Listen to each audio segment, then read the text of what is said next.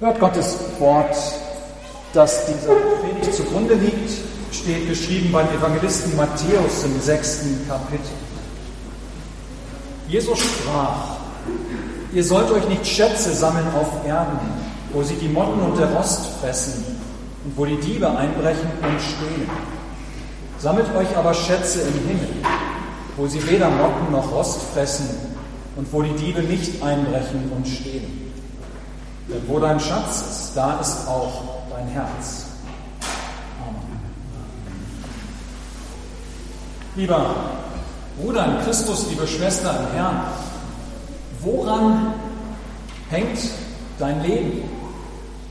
Woran hängt dein Leben und woran hängt dein Herz? Um diese beiden Fragen geht es am heutigen Erntedankfest. Ja, woran hängt dein Leben und woran hängt dein Herz? Diese beiden Fragen wollen wir uns heute stellen. An ihnen entscheidet sich nämlich nicht wenig. Und wir verwechseln die Dinge manchmal. Wir bringen sie leicht durcheinander. Und deshalb lohnt sich der genauere Blick.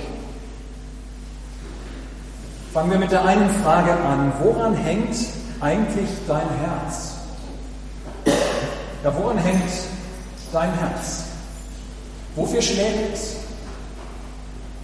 Hängt dein Herz vielleicht an einer anderen Person, an einem anderen Menschen, dass dir dein Freund oder deine Freundin, dein Ehepartner, deine Kinder wichtiger sind als alles andere? Dass du kaum eine Entscheidung triffst, ohne erst an diesen anderen Menschen zu denken oder an diese anderen Menschen in deinem Leben? Woran hängt dein Herz? Vielleicht hängt es auch an deinem Geld, an deinen Sicherheiten, deinem Besitz. Ja, ist das es, wofür dein Herz schlägt? Sind es die Wirtschaftsnachrichten, auf die dein Blick morgens beim Zeitungslesen zuerst geht? Wie steht es mit meinem Konto? Was machen die Aktien? Woran hängt dein Herz? An irgendeiner Idee vielleicht, irgendeiner Ideologie, an irgendeiner Weltanschauung. Was weiß ich, dass die Demokratie die beste Regierungsform überhaupt ist und daher auch die letzte, ja etwas Besseres und anderes kann es nicht geben. Schlägt dein Herz vor allem für die Klimabewegung? Ja, das ist das eine Thema, das dich nicht loslässt. Oder gehörst du zu denen, die auf der anderen Seite ganz und gar überzeugt sind, dass der Klimawandel nur von Wissenschaftlern mit politisch-finanziellen Motiven erfunden ist. Aber du stellst fest, auch das lässt dich nicht los. Woran hängt dein Herz? An deiner Arbeit? An deinem Sport? An deinem Zuhause? An deiner Gesundheit? An deiner Bildung? An deinen Tieren? Ohne was könntest du in deinem Leben nicht oder kaum leben? Ja, woran hängt dein Herz? Ihr sollt euch nicht Schätze sammeln auf Erden, wo sie die Motten und der Rost fressen und wo die Diebe einbrechen und stehlen, sagt Jesus. Und vielleicht tun wir uns mit dem Bild, das Jesus hier gebraucht, etwas schwer.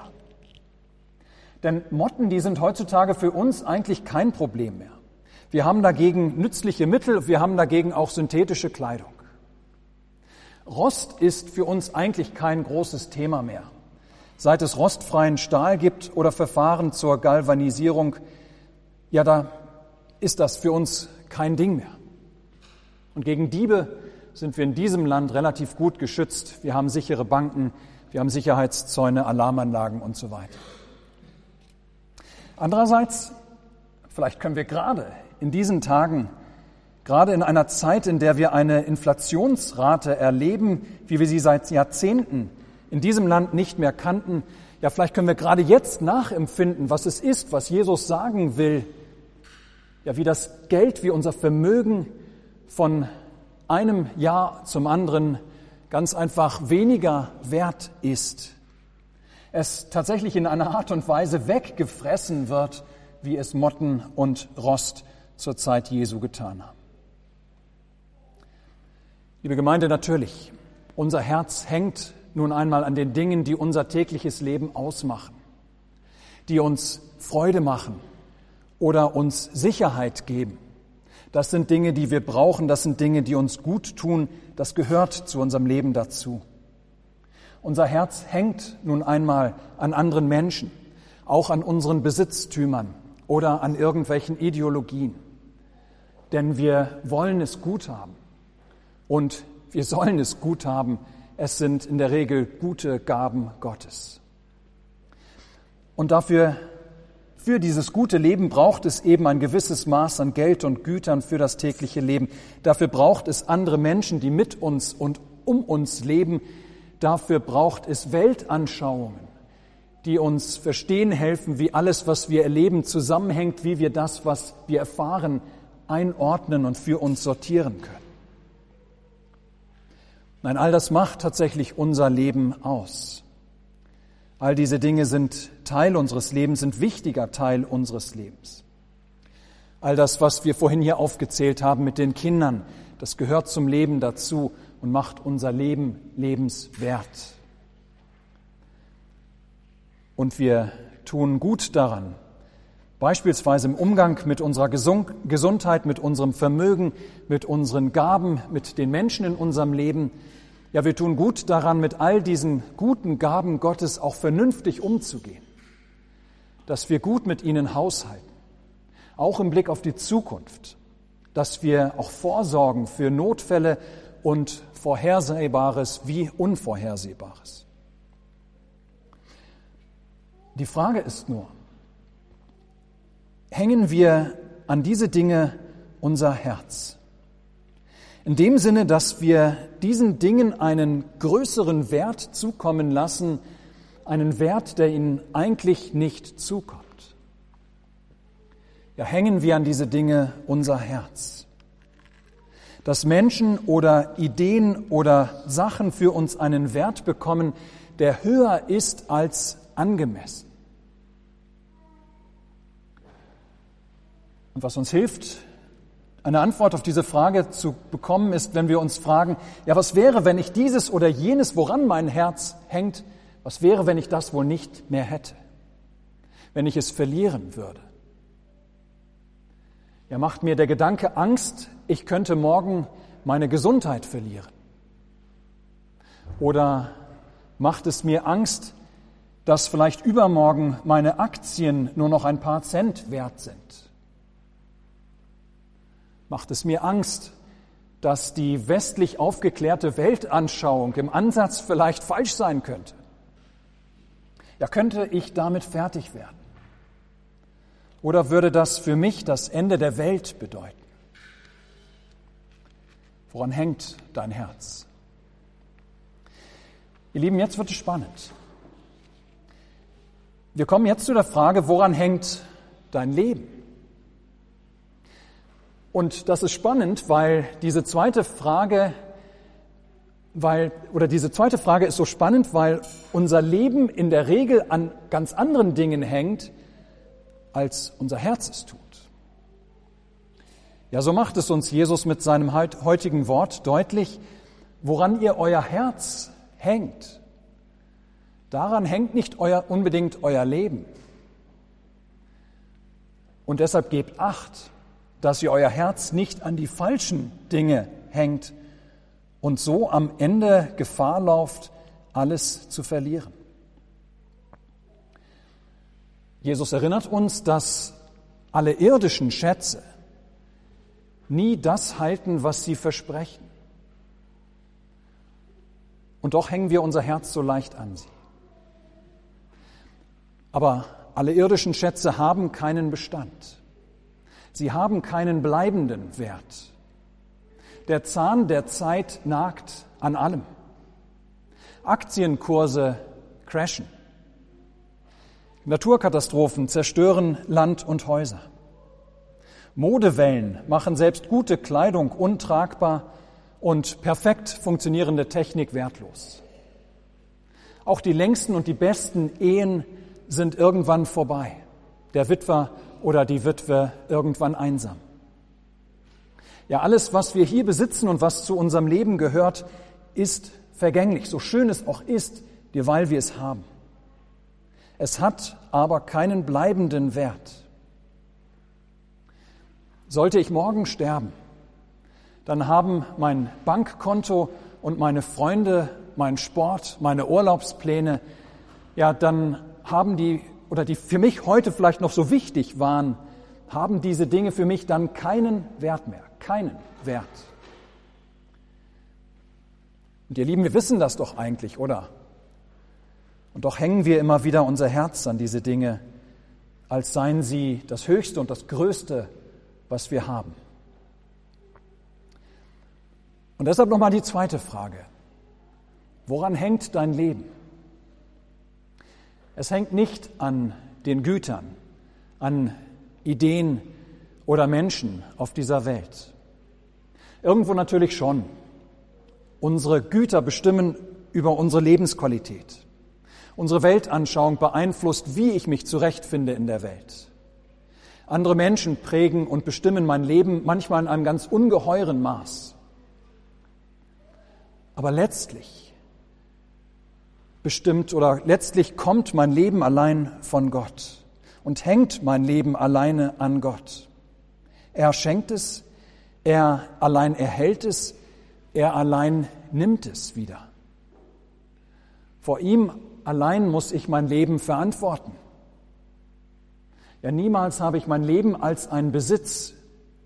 Denken wir an den Menschen aus der alten Evangeliumslesung zum heutigen Tag, der sich Scheunen baut, um dann zu sprechen, mir geht es gut, ich habe vorgesorgt für viele Jahre, ja, was kann mir jetzt noch passieren?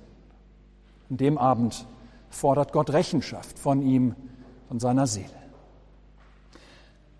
Woran hängt dein Leben? Nicht unbedingt an den Dingen, an denen dein Herz hängt, nicht wahr? Und deshalb, ihr Lieben, feiern wir heute nicht einfach nur ein Erntefest, wie es Erntefeste in fast allen Kulturen gibt. Nein, wir Christen feiern ein Erntedankfest. Wir denken an den, dem wir alles verdanken. Wir denken an dem, der unser Leben tatsächlich schenkt, an dem unser Leben tatsächlich hängt, an den dreieinigen Gott. Und wenn wir an ihn denken, und ihm danken. Dann bekommen die Dinge unseres täglichen Lebens ihren richtigen Platz. Dann bekommen sie keinen zu hohen Stellenwert. Dann erkennen wir, dieser Mensch, der uns so lieb ist, diese Sicherheit und Wohlstand, die mir so viel bedeuten und die ich in meinem Land genießen darf, meine Güter, die mir Freude machen, ja, das alles sind gute Gaben Gottes. Aber sie sind nicht mehr als das. Sie sind allein Güter von Gott für mich auf Zeit. Gott ist es, der mein Leben erhält, nicht die Gaben. Gott versorgt mich, nicht die Dinge, die er mir gibt. Gott lässt mich ewig leben, nicht das, was ich auf meinem Konto habe oder beim Versicherungsmakler in der Akte. Das ist der Grund, warum wir Erntedankfest feiern. Damit wir uns wieder daran erinnern, dass alles, was wir in dieser Welt haben, Gaben unseres Gottes sind, Gaben, für die wir überaus und durchaus dankbar sind. Aber es sind Gaben, die uns immer nur hinweisen wollen auf den, der dahinter steht, auf den Geber. Die Gaben weisen mich auf den Geber. Gott gibt mir alles, was er will, oder weil er will, dass es mir gut geht in meinem Leben. Und er gibt noch vieles obendrauf, on top, weil er uns eine Freude machen will. Aber wer nur die Gaben sieht und nicht den Geber, der verliert den größten Schatz und verliert am Ende alles. Und deshalb ermahnt Jesus uns, sammelt euch aber Schätze im Himmel, wo sie weder Motten noch Rost fressen und wo die Diebe nicht einbrechen und stehlen. Jesus spricht also von etwas, was tatsächlich einen ewigen Wert hat, was nicht geschwächt wird durch Inflation oder irgendetwas anderes. Und gemeint sind natürlich nicht irgendwelche guten Werke. Gemeint ist nicht, dass wir irgendwie durch unsere nächsten Liebe Punkte sammeln bei Gott, die dann da oben im Himmel irgendwie aufgestaut werden und darauf warten, dass wir sie entgegennehmen im Himmel. Es ist nicht so, dass wir uns irgendwie im Himmel einen Schatz aufbauen durch das, was wir hier tun, durch unsere Frömmigkeit oder durch irgendwelche Nächstenliebe, ähm, weil wir dann auf eine saftige Belohnung im Himmel hoffen. Nein, der Schatz, von dem Jesus spricht, ist er selbst, ist Jesus Christus. Er ist der Schatz, der Bestand hat in aller Ewigkeit. Er hat für uns sein Leben gelassen, ein Schatz, der für unsere Sünde, für alle unsere Schuld bezahlt, aufkommt. Er, Jesus Christus, sitzt seit seiner Himmelfahrt zur Rechten des Vaters und setzt sich dafür ein, dass Gott nicht mit uns handelt, wie wir es verdient haben, sondern uns gnädig und barmherzig ist. Ja, er, Jesus Christus, ist unser Schatz im Himmel, der nicht von Motten oder von Rost oder vom Zahn der Zeit oder von Dieben oder der Inflation genommen werden kann. Sammelt euch Schätze im Himmel damit meint Jesus, sammelt vor allem das, was ich euch gebe, wer ich bin für euch. Meine Gerechtigkeit, mein Leben, mein Wort, meine Vergebung, mein Leib, mein Blut für euch gegeben und vergossen. Ja, diese Dinge haben Bestand und vergehen nicht. Sie haben einen Wert, der niemals vergeht. Liebe Gemeinde, woran hängt dein Herz, woran hängt dein Leben? Unser Herz hängt ganz oft an den falschen Dingen. Calvin, Johannes Calvin, schade eigentlich, dass das Luther nicht war. Er hätte es vielleicht genauso sagen können.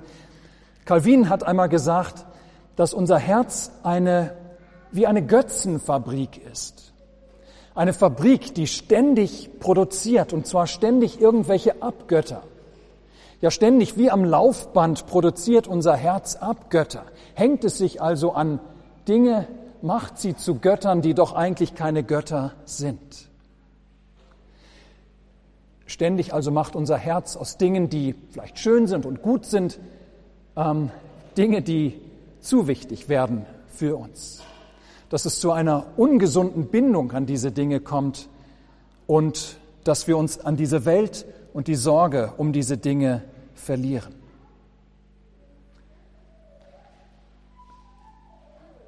Buße ist angesagt, die Umkehr unseres Herzens. Gott sei Dank sind wir dafür hier heute wieder richtig. Gott führt uns durch sein Wort immer wieder neu den einen großen Schatz vor Augen, der von bleibendem Wert ist den Schatz, der niemals entwertet.